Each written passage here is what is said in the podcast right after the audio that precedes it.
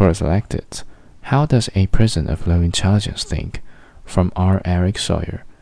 I used to work with a fellow with a pretty pronounced physical limitation on an overnight shift in a position that required a good bit of physicality. In truth, he was my helper. Johnny could do only about 70% of what an able bodied person of his size could do, and so most people thought he was a liability to their work. But here's the thing Johnny gave the 70% every time, every task, every shift. You got it all.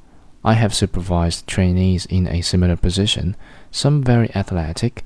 One raced motorcycles. He was a child of the owner before we went corporate.